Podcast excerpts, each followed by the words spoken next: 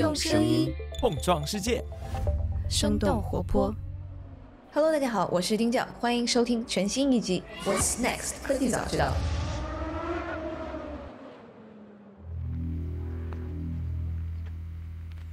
Hello，大家好，欢迎来到科技早知道。本期节目由生动活泼、保时捷中国与保时捷数字科技联合呈现。熟悉保时捷的朋友，对世界上最大最传统的汽车赛事勒芒应该也非常的了解，因为保时捷在一九七零年就凭借五八零 PS 的九幺七 KH 赛车夺得了自己的第一个全场冠军。那正如一九七零年上映的经典赛车电影《勒芒》里，最让人难以忘怀的就是保时捷的九幺七车型了。那保时捷无疑是勒芒历史上最大的赢家。但保时捷与勒芒不止于线下的现实比赛。其实最近我们还有线上的电竞比赛。那因为疫情的影响，第一届虚拟勒芒二十四小时耐力赛在二零二零年横空出世。保时捷当时刚刚成立的电子竞技车队就驾驶数字版的二零一七款保时捷九幺幺 RSR 赛车，夺得了 GTE 组别的冠军。不仅仅是保时捷、法拉利、梅赛德斯奔驰、威廉姆斯等海外顶级厂商，都对赛车电竞投入了极大的热情。建立起了完善的电竞车队，F1 顶尖车手也成了电竞赛车的常客。那二零二二年一月，F1 世界冠军 Max Verstappen 参加了虚拟勒芒的系列赛。那当时赛事累计的电视和数字观看人数竟然超过了八千一百万。在今年一月十四号到十五号，二零二三年虚拟勒芒二十四小时耐力赛正式开始之前，我们邀请了国内最早从事赛车电竞的两位嘉宾。第一位嘉宾是第一支参加虚拟勒芒的中国俱乐部 InSpeed Racing 的创始人小 T，以及二零一九年就入行的 Mega Racing 的创始人兼电竞车手 Brian，聊聊在海外异常火爆的赛车电竞如何在中国落地生根的。好了，那下面就是我们今天的节目。我想先请 Brian 和 T Mac 分别先介绍一下各自的俱乐部吧，然后还有你们这个入行的时间。那先 Brian。Hello，Hello，是这样的，我是一九年的时候，应该是一九年的九月二十号，我还记得比较清楚，开的在中国的西南第一家赛车电竞馆。当时是我朋友一起的，这个契机其实是因为一个是因为自己喜欢，嗯，另外呢就是因为我朋友他其实一直有这个想法，然后我们就把它做起来了。我们的这个电竞馆呢，其实最开始是和上海的一个车手和他的品牌有一点关系，然后我们一起大概这样做起来的。大家好，我是 InSpeed Racing 的创始人小 T 倪泽强，然后在这里也是很高兴啊。其实我们的创立时间跟 Brian 时间基本上都是同岁，甚至太接近了。我们是二零一九年九月十七号成立的。然后我们其实从成立开始的时候，我是在国外，也是花了大半年的时间在研究国内的这一个市场，然后也是通过了很多的调研，我觉得这个行业在中国的市场其实是有很好的一个前景和发展的一个可能性。毕竟，其实，在欧洲它是一个。非常成熟的一个行业嘛，然后像我们的现在，其实说俱乐部的话，可能不是特别的准确，因为我其实是把它当做一个完整的品牌在运营，不光有参与的赛事，我们自己也会举办赛事，我们有自己的车队，我们有自己的官方赞助商，我们也会自己做一些软件的开发、mod 的开发，然后也有很多的技术工作，包括媒体宣传的团队啊等等。嗯，为什么大家都是在二零一九这个时间契机是怎么来的呀？呃，如果是我的话，我觉得可能是比较巧吧。是当时那个 F 一的电竞刚刚好进入中国，刚好我我们做的时候就刚好就进来了。嗯，我觉得其实就是缘分。然后我的话，其实是在二零一九年的四月份，那个时候我也是正好在德国留学嘛。然后那个时候我就去到了纽博格林，他们的二楼有一个 race room。去了那边的时候是正值周末，然后我就看到很多的大人带着小孩在那边的模拟的一个电竞馆里面，在里面玩。有些人呢，他们也不玩，他们只是到了这个时间点，来到这么一个地方，跟一帮志同道合、喜欢赛车的人，大家一起去分享很多的赛车故事，喝喝啤酒啊，听听音乐，享受那一个氛围。就是在那个时候，我感觉这么一个氛围特别让我有所感触。然后从那个时候起，我就已经开始调研了，因为我在。德国的时候读的大学的专业，我就是国际商务和体育管理。我当时大学的一个毕业论文，我写的主题就是中国的电竞与未来。然后也是，其实很巧，二零一九年的 F 一电竞中国冠军赛它开始举办了。然后那个时候呢，我正好是还没有回国，正好在回国的途中，我一边在机场，我一边在那边看这个比赛。所以那个时候就开始决定说，我一定要把自己的这一些的努力，把我的未来这些期望放到这一个行业当中去。然后从回国开始成立车队，然后我们也从二零二零年开始，也是成为了第一批的职业的电竞车队，也是第一支加入到。到我们的 F 一电竞中国冠军赛的职业车队，一路就走到了现在。二零一九年是中国的第一次举办这个电竞赛，那在国外大概是什么样的一个历史呢？什么时候开始这个办电竞赛车的呢？其实这一个行业的话，在国外，尤其是欧洲吧，我可以这么说，我们亚洲在整个世界范围内，在赛车电竞这个行业，乃至于在赛车行业上面，还是处于比较落后的一个位置。当然，像日本啊和泰国、马来西亚，在亚洲还算不错的。但是在欧洲，毕竟汽车这一个东西产物发明了都已经有上百年的一个历史了，而它的一个赛车的运动都有七十多年、八十年的一个历史在那边作为一个底蕴，所以他们赛车也好，汽车也好，对于欧洲的这些消费者来讲，是一个很家常便饭的一件事情。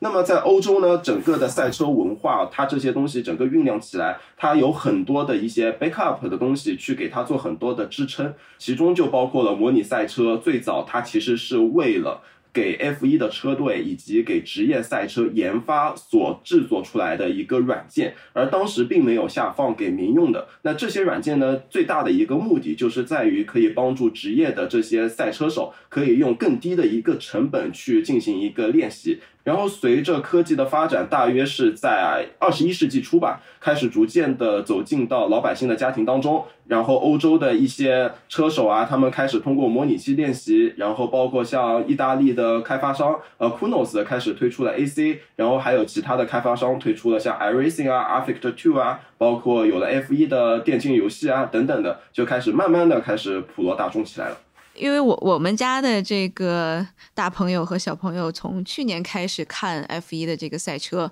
后来他们就买了一个 PS 上面的游戏，后面玩着玩着就还买了那个 PS 出的方向盘，还有这个两个踏板。他们跟我讲，其实是这个 F 一在这个游戏里面，其实还有的时候还会挑选一些人才。我不知道这个是真的吗，还是他们道听途说的？呃，电竞的话，就是具体国外他们在挑选方面，我不是特别清楚啊，但肯定是的是什么呢？就是电竞的车队，他可。肯定需要挑选选拔人才的，但整个这个行业来说的话，国外有相对比较成熟的一个体系，或者一些活动啊，或者包括它的不同的赛事，能把赛事模拟器这种电竞赛事里面比较厉害的这种人才选拔出来，然后让他去真实的赛道和赛车场去进行测试，然后如果他能通过比如车队的选拔呀之类的吧，他就真的能踏进真实的赛车场，这个确实是有很多先例的，国内呢屈指可数哈。对，我们都认识的人，就是有那么一两个。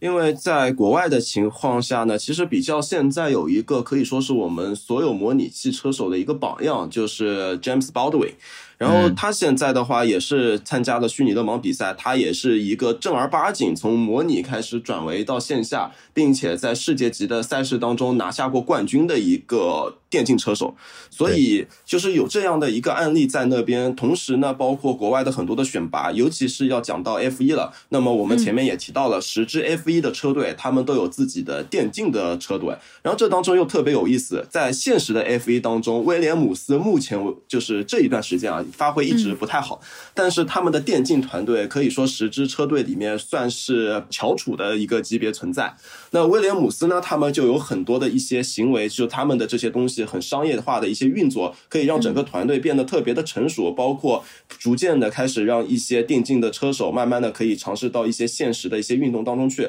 包括保时捷也是，保时捷呢在欧洲有推出的一些比赛，做了一件特别有意思的事情。因为我们参加虚拟勒芒的比赛，我们有一个要求是在于说要有两个电竞车手搭档两个现实车手，而这两个现实车手不是说你有赛照了你就可以去代表一个 Pro 去参赛，而是你要在世界级最最差也是要在洲际级别的比赛当中有着卓越的成绩，那么你有资格可以代表车队作为 Pro 车手参赛。那么保时捷呢，它就在前两年在国际上面进行了一个车手的选拔，他们通过电竞比赛，然后电竞比赛的前四名。把前四名的这些车手送去考现实的赛车的驾照，并且送去现实的比赛去比赛。那目的是什么？目的啊，我个人的揣测，就是为了能够让这些车手再以 Pro 的身份再去参加电竞的比赛。这样子大家听起来很绕，对不对？这实际的这样一个目的的结果就是什么？就是绝大多数的电竞车手在模拟上面比现实的车手速度要来得更快。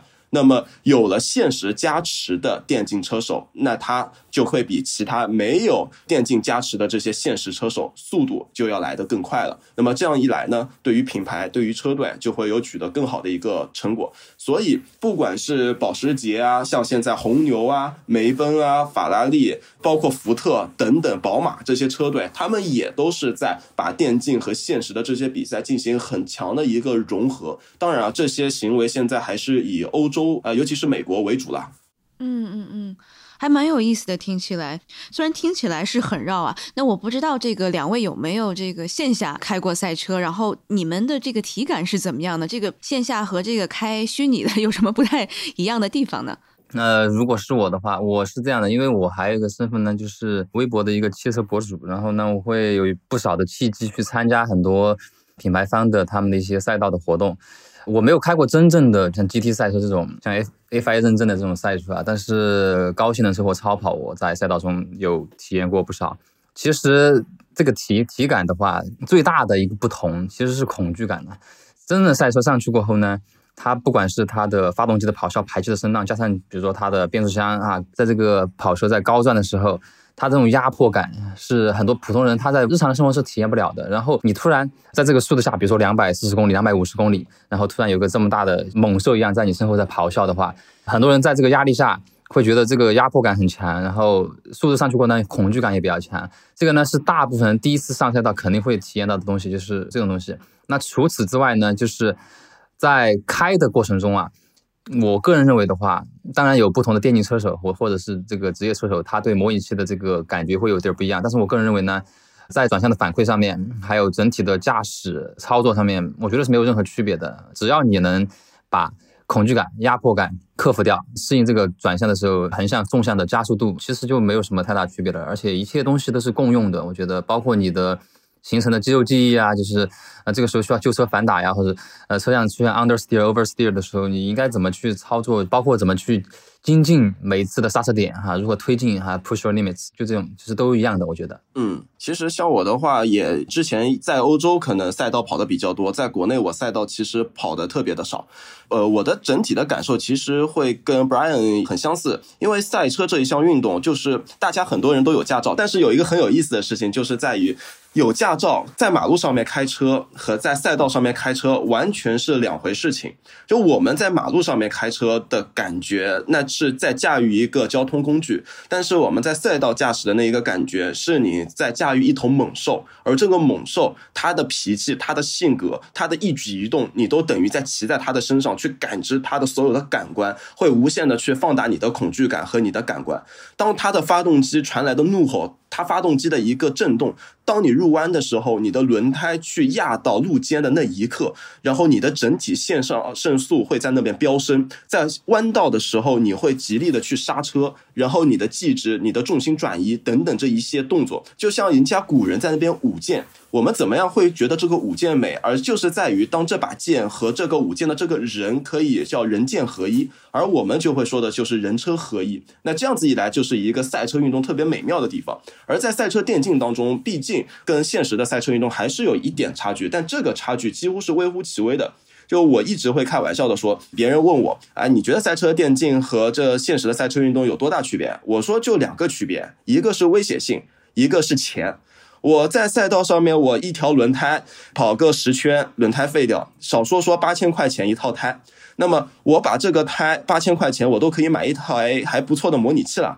然后你在赛道当中一个小小的失误，spin 上一下墙，我也不说多吧，那个蹭一下护栏，一万块钱没有了。那在这个都够你买一台中高配的电脑了。那你所有的模拟器的这一套东西都有了。因为其实也有很多我从业到现在，很多人都在那边问啊，说，哎，我要跑赛道，那我在跑赛道之前，我练练模拟器到底有没有必要？我说这个必要几乎是百分之百的必要。首先你要去认识一条赛道，这个认识赛道不是说我看别人的视频我。就知道这条赛道了，而是你要知道这条赛道它的起伏是多少，它在哪里有一个坑，你的轮胎能压哪一个路肩，你出弯的开优点在哪里？这个东西不是看视频我们去模仿所能得来的，我们需要通过我们的触摸、我们的感官、我们的听觉和我们的视觉去感知这些赛道给到我们的反馈。所以这也是模拟器和现实赛车运动它一个很大的一个相似的点。其实，在我自己的话，就在之前其实发生过一些事情啊。像我在二零一八年的冬天，我在德国高速公路上面开车，因为大家都知道德国的高速是不限速的。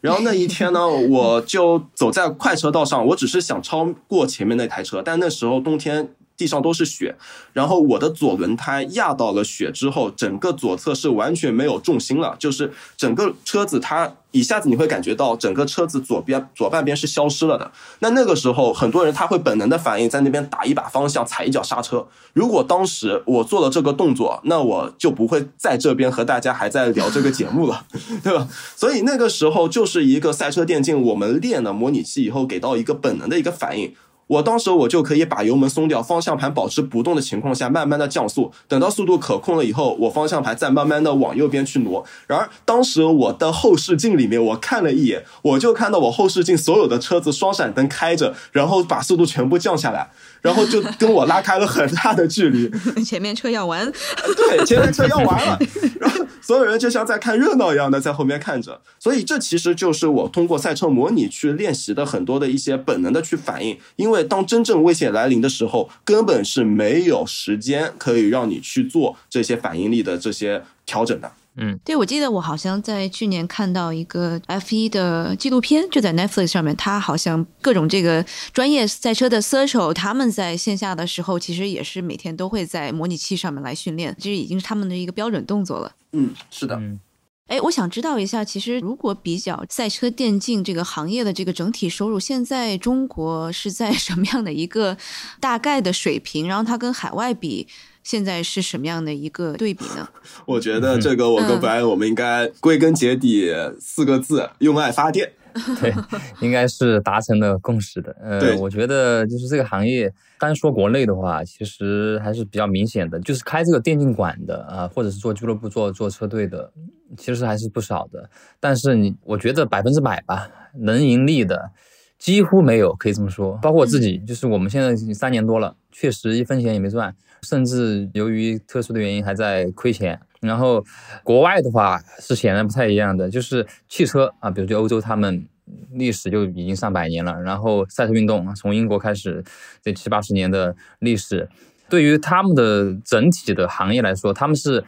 就觉得就像比如说我们提到呃乒乓球。他们就是提到赛车是一个感觉，就是没什么好好特别的东西，就是一个正常的运动，大家都知道的东西。所以他们的话，不管是这个赛事中的赞助也好、转播也好，或是观众也好，还是各方面的从业者也好，它都是一个比较完整的体系，所以他们收入肯定是相对更稳定，而且比较合理，而且能良性发展的。嗯。因为其实赛车运动在欧洲的话，它的整个商业模式它已经是很稳定了的。就在我们现在看来，去讨论一些什么商业的所谓的创新，几乎是很难的一件事情。所以他们是有很稳定、很成熟的一个体系在后面给他们做很多的一个支撑。同时，我们也知道世界上造车最好的这些厂都在哪里，基本上都是在欧洲和美国这些发达国家。当然，我们中国这几年也是在不断的在赶超，也是开始慢慢的开始有了一些属于我们自。己的文化，但是还是处于一个起步的阶段嘛，所以我跟 Brian 的观点我们特别相似。我们之前在线下我们见面的时候也经常会聊到这些话题。我们就用一个最简单的例子，我们来举例，我们就用汽车展车展好了。那人家的车迷能够看到什么？每年基本上每个周末，除了冬天以外，每个周末都是各种各样的赛车比赛，然后摩托车比赛。我去到哪一条赛道，我下午只要过去，基本上都有人。不说人多吧，一些小的比赛都有可能一两百个的观众在现场去看比赛。我们中国赛车曾曾经也辉煌过，曾经当年 CTCC 开始举办的时候，吸引了多少人的目光？我们中国人大家能够想得出来的赛车手的名字，我现在就报一个名字：韩寒。我相信，不管看赛车不看赛车的，都知道韩寒他是一名赛车手。然后韩寒的那个年代，也是我们中国赛车其实是最辉煌的年代。然后那个时候，我们还有很多的这些车手，他们跑达卡尔啊，包括我们这一次虚拟勒芒线下，我们也请请到了周勇老师，也是十届的达卡尔的车手，也是中国在达卡尔历史上最好成绩的车手，也来到我们的现场。就我们也会去讨论很多赛车运动的发展。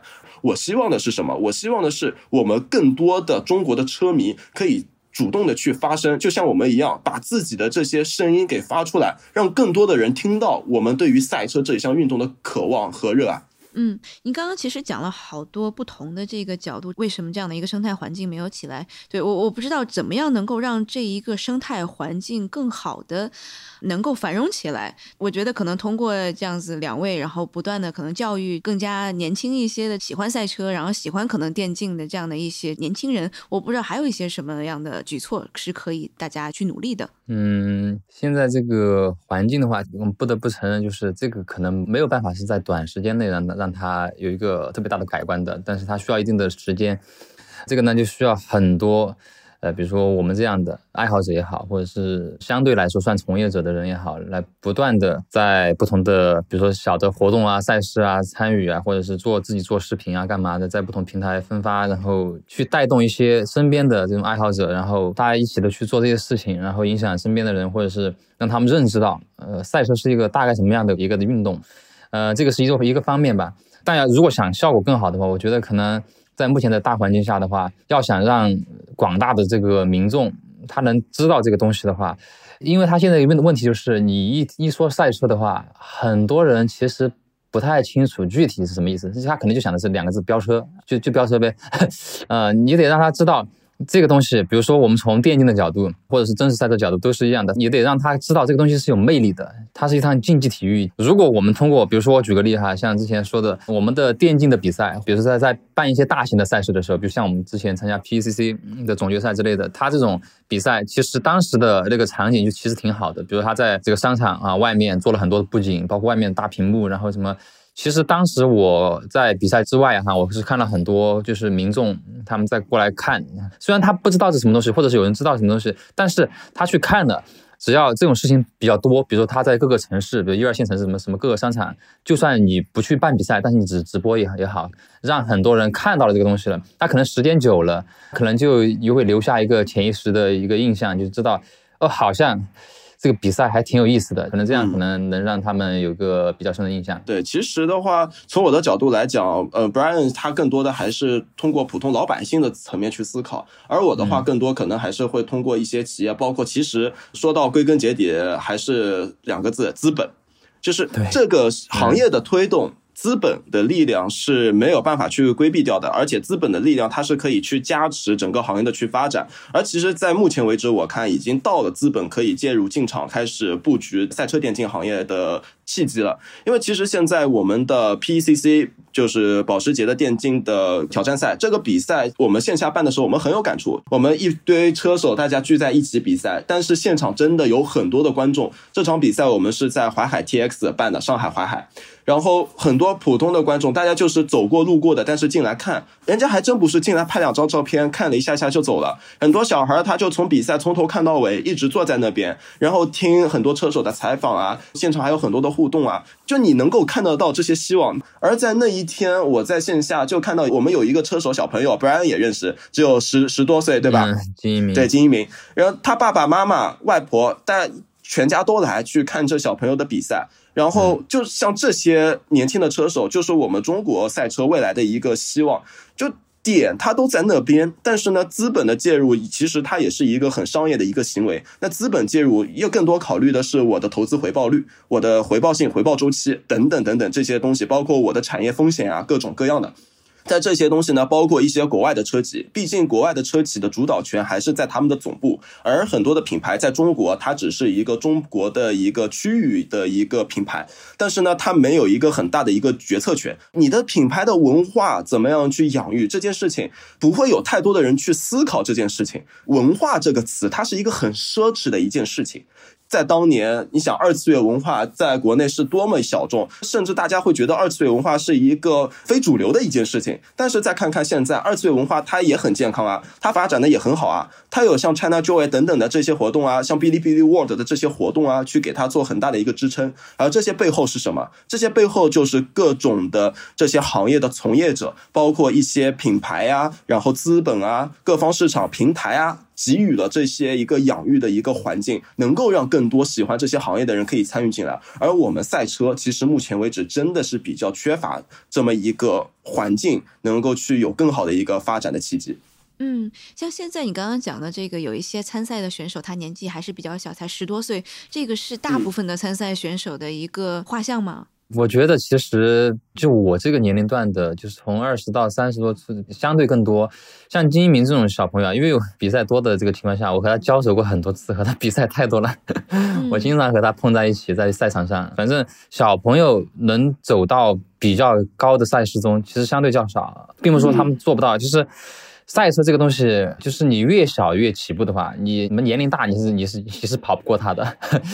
就像真正的职业的车手一样。但小时候从卡丁开始，然后到竞技卡丁，然后一步一步从 Formula Four 啊，然后 Formula Three，然后这样往上走。他小时候培养的这种车感，是和比如说我们二十多岁的人开始开模拟器，和一个比如说呃小朋友六年级他就开始去开，同一起做这个事情，他大概率能比你做得好。啊，是这样的，但是为什么他这样相对来体现的人更少呢？我觉得是因为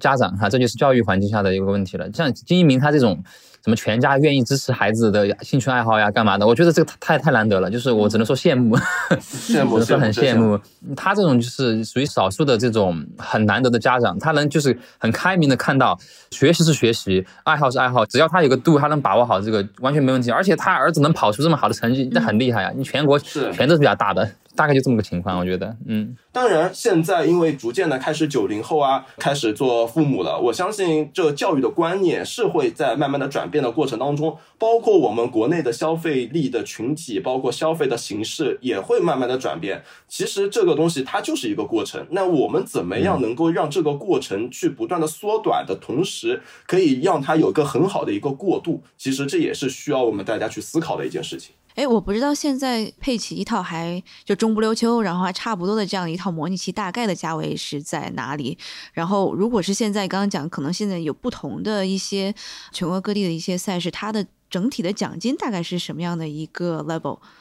模拟器成本的话，其实现在有一个好处就是这三年之间发展的最好的可能就是不同的模拟器品牌，就是它有有一些品牌，它产品力你能。肉眼可见是相当强的，而且性价比极高，所以它成本其实现在缩着缩减了很多。像不同品牌，它造了一些很便宜的套装，两千多块钱就能加一个电机方向盘，加个踏板，其实几千块钱就够了，就完全够了。两三千、三四千就够了。对，就就就能，而且还有更便宜的。我说的只只是已经不错的了，就是它是这样的，它很像买车，你有很低的，也有很高很贵的，但是它们可能有一定区别。但是比如说。你让驾驶好的来开不好的车和开好的车，它都能开得很快，都能开到了极限，就道理是一个道理。嗯，是的，这其实也是在一个消费习惯的当中嘛。然后其实像模拟器的设备啊，我们国内的现在设备做的确实真的一点都不差。就我们中国，我们不说创新创的有多好吧，但是我们知道学习能力是真的很强的。在消费硬件上面肯定是很强的。对，没错。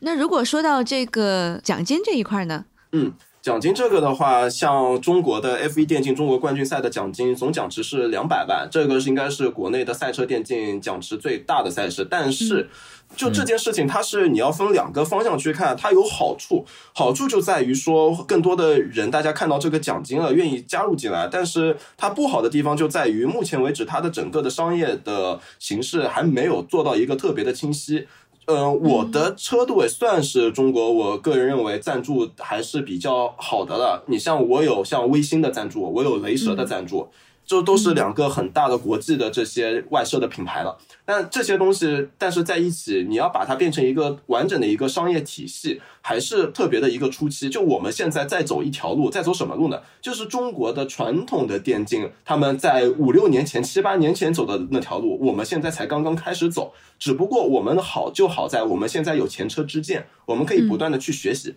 就它的整个的这一个过程，是我们现在赛车电竞才开始起步，慢慢去琢磨的这些点。当然了，这些背后的努力的这些人啊，这些事，其实跟传统电竞说难听点，也是异曲同工之妙的事情。只不过这个过程确实真的很痛苦。你觉得这个中国的 赛车电竞是什么时候我们可能才能够像是就是游戏电竞一样，需要五六年的时间吗？然后这已经从一九年开始，这已经过了有三年了。虽然有这些遗憾，但是对于赛车电竞来讲也是一个契机。二零二零年的虚拟勒芒那一场比赛，就那场比赛它是特别轰动的。像我随便举几个名字的这些车手，勒克莱尔、诺里斯、维斯塔潘、呃杰森巴顿，然后阿隆索、阿尔本等等这些车手，他们都在干嘛？大家都不能跑比赛，都跑了虚拟勒芒。而那一场比赛的它的观看量，连主办方 WEC 都始料未及，没有一个人想到了当时这个比赛会引起如此的轰动。全世界的所有的车迷，包括亚洲、日本的，然后泰国这些车迷，他们都在收看那一场比赛，都在看。然后整个弹幕氛围特别特别好。而这个比赛它又不像现实的赛车比赛那么的，就是竞技性。它的那一个赛车的氛围远远超过了这个赛车赛事的本身，而这也是我们中国现在特别缺乏的。呃，我老婆曾经问过我一个问题，说：“哎，你们二十二个二十二个人在足球场上看着别人盯着一个球踢来踢去，什么好看的？”然后我回了他句：“哇，你还知道这个比赛是有二十二个人踢，已经挺好了的。”然后赛车运动也也有很多人在问，说：“你看着那么多车子一圈圈呜呜呜绕来绕去，他在看什么？”然后其他的赛车运动比赛绕着赛场上面呜呜呜绕来绕去，你们在看的是什么？我说，就是跟很多的体育项目它是一样的，就是赛事本身它是一个给你带来一个视觉感官的一个冲击，你观赛那个环境是给你身心带来愉悦的一个核心。嗯，所以这个如果是赛车电竞的话，然后它的一个整个比赛的流程是什么样的？就比如拿这次的 PECC 来举例子的话。嗯，呃，它还是赛季嘛，就是比如说二二零二二赛季有三个组，Pro 组、Pro AM 和 AM 组，这三个组别是是这个正式比赛中的三个组别。当然，它在现场可能还有，比如说包括媒体组啊，就这种新加的一个。反正每个组别在五场赛事中呢，PECC 举例的话就是这样的，它五场选拔赛，五场选拔赛先通过，你得先有圈数，能证明你有这个进入这个选拔赛的资格。然后进入选拔赛这一波人呢，可能有几百人。比如说，我看最多就是刚刚才说的，有一场是零路还是哪场，有有五百五百多五六百人，就是相当于这一场选拔赛有五六百个人来参加了，但是只有二十个人进去。那二十个进去过后，然后选出最后冲线的前四位，最后进入总决赛。然后同样的赛制也是差不多的，只只是总决赛呢要跑两条赛道啊，两天时间。大概是这样的，其实它整个比赛的本身其实是和现实的比赛是一模一样的。你有你得有 free practice，你得有练习赛，然后有排位，然后就正赛，包括仲裁干嘛的，这些都是有的。就是现实怎么来，它就怎么来。那刚刚讲到这个 pro 组的话，怎么样能够成为一个 pro 呢？PECC 的话，因为我现在没跑到 pro 组哈，就是 pro 组就是我认识的很多 pro 组的车手，国内顶尖的车手也也就那么些了，就是他们基本就在 pro 组，然后他们。其实相当一部分都是属于职业的电竞车手，就是名副其实 pro，嗯，就是真的 professional。然后他们的话，可能很多时间都是在练习啊，包括他平时得训练，比如说这比赛需要跑，然后车队的一些策略安排啊，干嘛的。像我这种呢，就是啊，我没有那么多时间去专门去做这个事情的，可能拼了老命才能跑个 pro AM 组，能进进入全国总决赛，就 是 就是因为。嗯，听起来好像对于对于现实的人，他做不了级赛事的话，可能觉得啊，零点五秒不就眨下眼睛就过了。然后比如说，但是在在赛事里面，你如果在那种非常激烈，你像 F 一电竞那种，大家都看到过，它零点一秒里面可以只下二十台车，你在全部在百分之一秒、千分之一秒里面进行角逐，就是这是很恐怖的，就是就是你当你水平达到大家都是顶尖到顶尖的时候，就像你科比和乔丹单挑的，你是不知道谁会赢的，就是这种感觉，就是顶顶尖到。百分之一秒、千分之一秒都非常重要，就是这样的。然后其实的话，像我们车队，呃，我们车队的整个运营就已经是完全参考了欧洲的这些车队的一个运营模式啊，相对来说会更加的专业一点。包括我们有自己的工程师，我们有自己的那个数据分析师啊，等等这些都有。然后有团队、有车队经理的这些角色，然后也会做自己的一些调教啊。所以像我们车队，当时我在二零年的时候，我开玩笑我说。很多人问我小铁，我什么时我怎么样加入到你的车队啊？我说你跑得比我快，那个这是第一条门门槛线，然后光这一条门槛线已经能够砍掉不少人。我也是就在基本上没怎么练车的情况之下，当时也是跑到了全国的前三十名的一个速度。然后大家很多人都以为我做这一行，我应该每天都跟模拟器待在一起。然后我跟大家说，我说我整整二零二二年，我模拟器我加起来摸的时间我都没有超过两个小时，因为。真的没有这个时间，而且确实，因为现在的大家的速度也在进步，然后我的竞争力也跟原来完全没有办法去相提并论了。然后再加上，呃，现在的这些车手，就现在我们，我是觉得我们中国的车手在认知上面还是需要去学习的东西有真的特别多，因为我们始终在国内的这个环境体系下面去比赛，我们真的也很难去进步了。这就好比不然你说的，在世界级最顶尖的比赛，大家都是百分之一秒、千分之一秒的这么一个差距，而我们国内的这比赛彼此之间的差距也不能算很大。但是呢，大家就会觉得我们的速度就是应该是这样，这已经是我们最快的速度了。但是其实真的不是这样子。就我们以国内的冠军的这些速度、这些圈速，我们放到世界上面去，比我们快的这些真的是大有人在。所以其实我们中国的很多优秀的车手，大家也是缺乏了这么一个机会，可以站到世界舞台上面的机会。其实我们像我们车队在跑虚拟勒芒，说难听点，我们的成绩在整个世界范围内一定是算差的。但是呢。要有这个机会，你毕竟得让大家走出去看一看，你看看外面的世界是什么样子的，你就知道自己的差距，再去不断的学习。像我们在去年的第一第一次参加虚拟的盲的，我们以外卡的身份啊，我真的求爷爷拜奶奶搞来这个席位，我动用了我所有的国际关系、国际力量，才去争取到了这一个席位，给到我们的中国车手，然后大家能够有机会参加这个比赛。但是我们那个时候慢到特别离谱，我们的排位赛的单圈是别人的一零一点七，百分之一零一点七。这这就好比什么？好比是在于，大家开的是同一台车，但是我的车的速度比他慢了一个组别。我们再跑一个比赛，但到了今年的第一场比赛，我们的排位赛的速度到了一零一点三，第二场比赛到了百分之一零一点一。就大家不能去小看百分之零点几的百分之零点几的这个速度的一个进步，这哪怕是百分之零点零一。百分之零点零零一，这已经是件特别特别难的这些事情。这就是一个外行人看热闹，内行人看门道的一件事。然后，所以我们也在不断的去学习、去进步。我们也会去寻求一些国际的顶尖的一些工程师啊、调教师，给我们不断的去做一些改变。包括我们也有国内的一些赛车的团队的工程师，也在给予我们一些意见上面指导。就是在对于这件事情，就我们我认识一个电竞车手是其他俱乐部的，他给我说。一句话，我觉得话糙理不糙吧。就他说，在国内我们怎么样竞争都可以，但是现在是国战，国战了，我们就会义无反顾的去支持你们。就是这样的话，对于我来讲也是特别的有触动。他会把自己的很多的比赛的经历给我们做一些分享，然后对于一些软件上面的一些调试，也会给我们一些意见。就是我们大家在一个这样的环境之下，我希望的是什么？我希望的是我们大家能够。真的去拧成一股绳，不断的去努力去尝试，不要在背后去笑话别人，或者说等着看别人的笑话。因为在任何的情况之下，我相信整个行业的发展是离不开嗯大家一起去发力去做这么一件事的。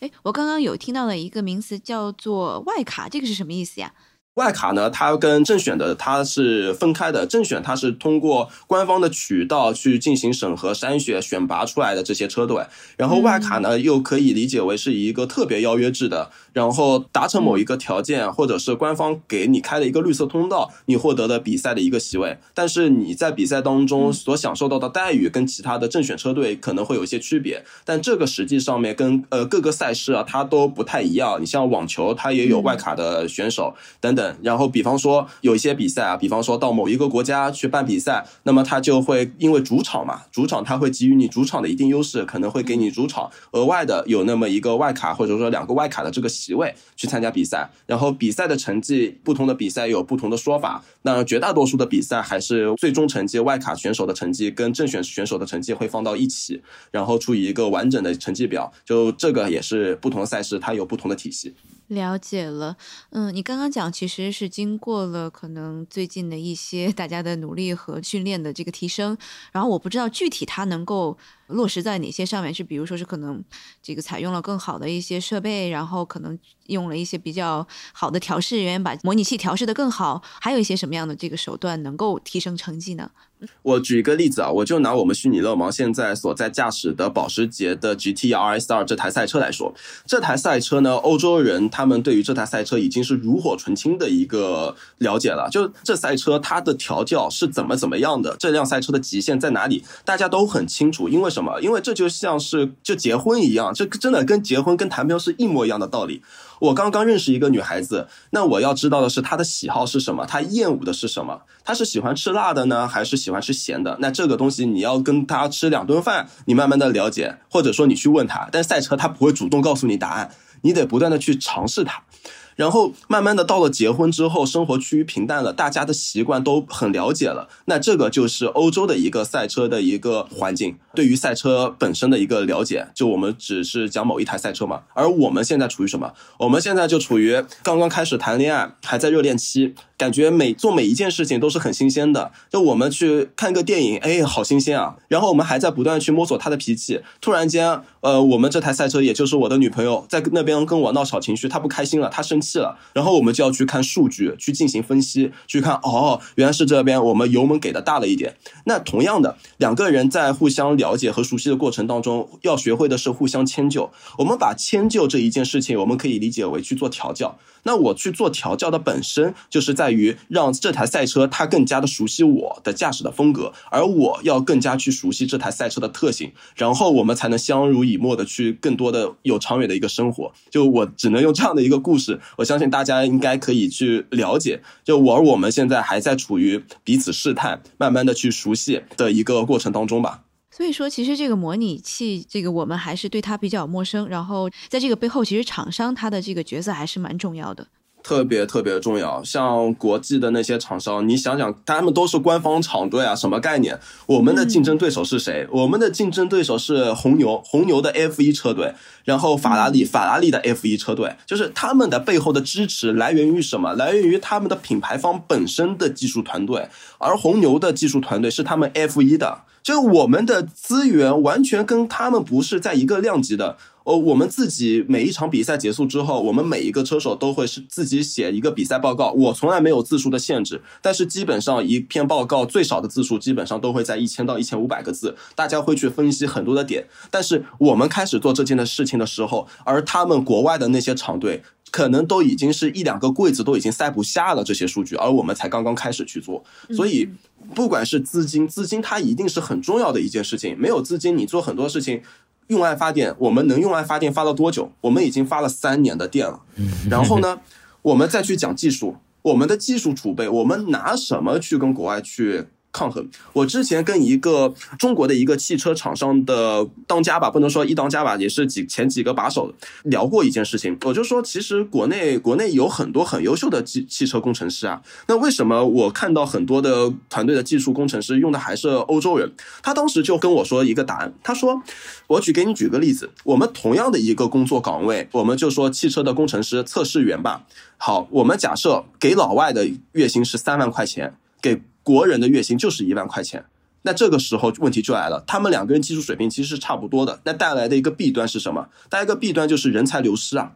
人家跑去做其他的事情了。那久而久之的形成的点就在于，我们在这个技术层面上面，我们自己的国人越来越少，老外越来越多，那技术本身的核心掌握在还是这些人的手上。我们自己学到了什么？我们只是拿到了一个结果。所以很多的这些因素，它是各行各业都存在的一个弊端。嗯，就还没有形成一个商业的闭环在国内，对吧？因为他们 钱给的工资高，是因为他们有赞助，然后整个的这个这个生态非常的好。可能在国内这个是刚刚起步，还没有形成一个闭环。是的，我们其实我觉得我们国人缺乏的是机会，但是我们学习能力是真的很强。我相信我们可以做到很多的事情的弯道超车，但是需要的是机遇。那你觉得，如果我们可能展望未来的话，从 二零二三年开始，你觉得从哪一个角度切入，可能会更加容易撬动整个中国的电竞赛车的市场？发声，用我的话来讲，其实就是要发声，真的，因为我我不然应该跟我也是一样的想法，在于，呃，不是大家对于赛车没有兴趣。不是大家对于赛车电竞本身没有兴趣，而是大家不知道这件事情，甚至不知道有赛车电竞这回事。我们做赛事直播的时候转播，因为我也会解说很多的比赛。那在比赛解说当中，我也会看很多弹幕，而弹幕当中最多的弹幕是什么？这是真车还是假车啊？哦，原来赛车电竞还有比赛啊！这个是我看到最多的弹幕。我们有很多的粉丝，他一他们本来关注我们的 B 站，关注我们的内容，是因为我们会去做很多的 F 一的分析啊，其他现实赛车的一些报道啊。但人家关注的甚至关注很久才知道，哇，原来 ins 的主页是搞赛车电竞的呀，就是，然后才开始开始慢慢的关注，你知道吗？对，因为。确实，你大众对这个认知总的来说还比较浅。比如说，像我们像过去三年遇到最多的，如果从更接触民众的角度来说的话，就是他进来，比如说到你的电竞馆，他说：“这个不就是电玩城的东西吗？”对对对，就是他目前还不太了解这个东西。就即便已经发展了三年了，或者是多久了，然后有已经有很多人在自己在买了，但是总总的来说，它的这个普及度还是相对很低的。那么这个其实。像领克和吉利这种大厂，它呢开始在做赛车了。领克他们每次，比如说车展也好，还是干嘛，他们现在比如做的比较好的，就是他会把比如他们的 race room 的那个模拟器会拖拖拖过去，然后布一个车那个模拟器的布地方。这个其实挺好的，就是不管是在参加这个车展的观众也好，或者是到他们这个宁波那边总部去去那个体验那个模拟器也好，他大多数人就突然能体会到。哇，这种硬核的真正的叫 simulator 是什么样的东西？就是他上去一个弯就在墙上去撞了，他就瞬间能知道，好像这种人和什么点个点个空格漂移 刹车这种键盘玩的东西好像确实不太一样。对，他反正我觉得能，如果像这样的厂商越多的话，就是他们才是像之前小 T 说的，就真正的资本才能瞬间加快速度能把这个事情推起来。比如说，那不仅是领克，那比如说明天我我什么这个厂这个厂全都在做。那这事情不就起来了吗？对，其实当中还有一些的点，它不光是在于啊，像这些厂商的要参与进来呀，等等的，还有很多也是在于我们的一个对于市场的一个把控嘛。然后这当中又有一个。例子也特别的好玩，就是玩 NBA 二 K 的，我相信很多大家都很喜欢打篮球。我篮球打的也很好，我以前在拜仁的篮球队。然后打二 K NBA 二 K 不代表你真的会打篮球，你踢 FIFA 不代表你真的会踢足球，但是你真的能开好模拟器，你一定能够开好真车，能够在赛道上面取得不错成绩。我基本上可以很负责任的说，我们的这些顶尖的这些电竞车手去参加现实的赛车比赛，他们的成绩拿出来绝对不会亚于其他的普通的这些所谓的汽车爱好者吧。虽然跟职业的 Pro 还是一定会有差距，毕竟这个对于现实赛车的了解程度，包括说熟悉程度还是有差距。但是同样的一个比赛，他们上手我已经看到了，我们的电竞车手已经拿下了无数的冠军了。哎，那我不知道，其实从一九年开始，刚刚我们也讲了。其实现在在国内的生态还是有很多不尽人意的地方，但有没有看到一些可能是已经慢慢在扩大的受众人群，或者是玩家的人群，或者是参赛的人群？我不知道有没有一些向好的趋势是大家观察到的。我觉得还是有，比如说，比如说办的《我是车手》这种节目，它其实有一个像有一个通道，就是通过模拟器来竞选的，然后参加最后他们的。你不管这个节目它是娱乐为主也好，还是干嘛的，但是。它的通道并非只有啊，请个影响力大一点的博主啊，加上一个什么什么车手啊，它也有模拟器的。那这个竞技模拟器的人，那必定就是我们模拟器中的顶尖的那一波，然后去参加真实的这些。其实这也是很好的一个势头，就是如果有更多的这些人，不管是这个品牌啊干嘛去做这种事情的话，说白了就是好的这种，不管是赛事也好，节目也好的话，像目前有的这种能更多的话，它肯定是非常非常好的，我觉得。对我们电竞的这些车手，那他们现在也开始，大家不断的把自己的一些蕴含的一些能量啊、一些认知啊，也开始慢慢的向大众去进行很多的内容的输出。像在 B 站也可以搜到很多的教学的这些视频，这也是在帮助我们更多的普通的老百姓能够去了解赛车运动。然后包括我也在很努力的做一件事情，培养一些车手。虽然有些车手未来不一定他能够成为一个职业的车手，是成为职业这件事情，努力天赋都是很重要的。但是呢，你也可以成为赛车行业、汽车行业的一个人员。你可以可能未来转去做工程师，转去做汽车的设计师，然后甚至是去到一个汽车品牌啊，去做市场啊，去做设计啊等等的这些工作，也都可以胜任。那你都有一个很好的一个知识储备的情况之下，你就会更加的了解。包括我们哪怕去看 F 一的比赛，那我们也可以更好的去剖析整个比赛，而不是说只能通过转播的画面。给到你的内容去进行了解，这些东西它就是一个相辅相成的，所以这当中蕴含的能量和未来可以带来的潜力是真的非常的巨大。嗯，好的好的，我觉得我们可能作为中国市场的话，我们还有很长的一段路要走。最后，我们可能给大家一些 take away 的话，那新手如果大家听了我们这期节目，特别想要了解赛车电竞，或者是想要去试一试，不知道大家有什么样的推荐？嗯，我个人觉得话，比如说。先去 InSpeed 他们去看看，开玩笑。呃，是这样的，就是它其实新，比如说对于新手来说的话，它其实有很多方式嘛。比如说现在很多城市还是有人在做像我们这样子，只是可能他没有像我们这样专门开了个馆，他可能开了个工作室，他可以去体验。不管专不专业，你只要体验过，但一定是难度还有什么的，你就有一个概念了。二呢，就是你可以去很多网站啊，包括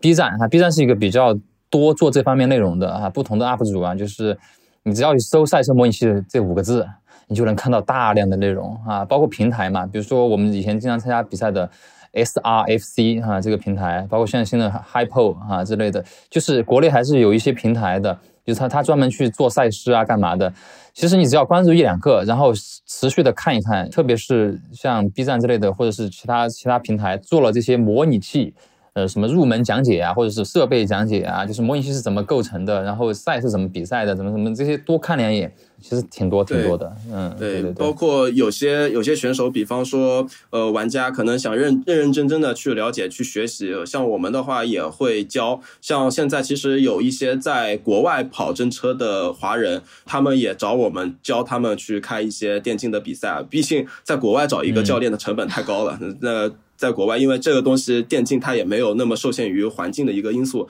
那么我们会教他们去怎么样跑，然后他们再去在当地的。呃，赛事当中，现实的赛事当中，再去实践这些理论的这些基础，然后包括操作啊等等的，然后同时包括像保时捷也会不断的去推出很多的一些驾驶的一些内容啊，然后像也有现实的，像在上海的这个保时捷体验中心有赛道的体验，然后也有 PCC 的这些电竞的比赛，然后大家也是可以去报名去参与，然后我们其实我相信啊，大家从业的大家也是很愿意去把更多的一些内容去进行分享。想让更多的人去了解我们赛车电竞的运动的本身，去了解赛车文化的本质。嗯，最后跟大家推荐一下这个一月十四号和十五号的虚拟勒芒，好吗？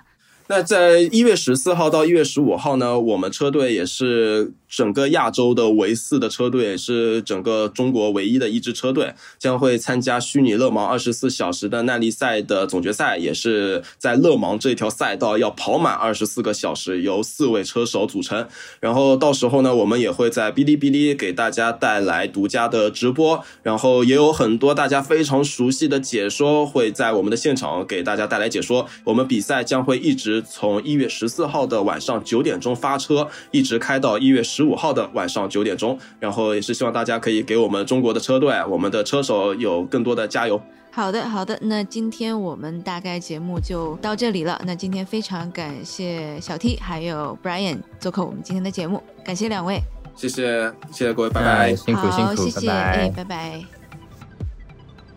这期 What's Next 科技早知道就到这里了。听完之后，如果你有任何的想法，欢迎在评论区里面给我们留言，我们每一条都会认真的看。如果你喜欢我们的节目，请记得给我们五星或者好评，分享给更多的朋友，也会对我们非常有帮助。你也可以单独写邮件给我，邮箱地址是听 t i n g at 声点 fm，我都会一一回复。那同时，公众号和微博也可以搜索“生动活泼”，声是声音的声。节目相关的更多信息会在公众号里出现，微博和公众号都会有不定期的福利给到大家。如果你想要跟我们更加紧密的讨论和分享，或者是想要认识和你一样有求知欲的新朋友，可以加入我们的微信群。进入听众群的方法是在公众号文章中扫码添加，或者是公众号后台回复“科技早知道”即可获取邀请码。期待你的加入，我们下期见。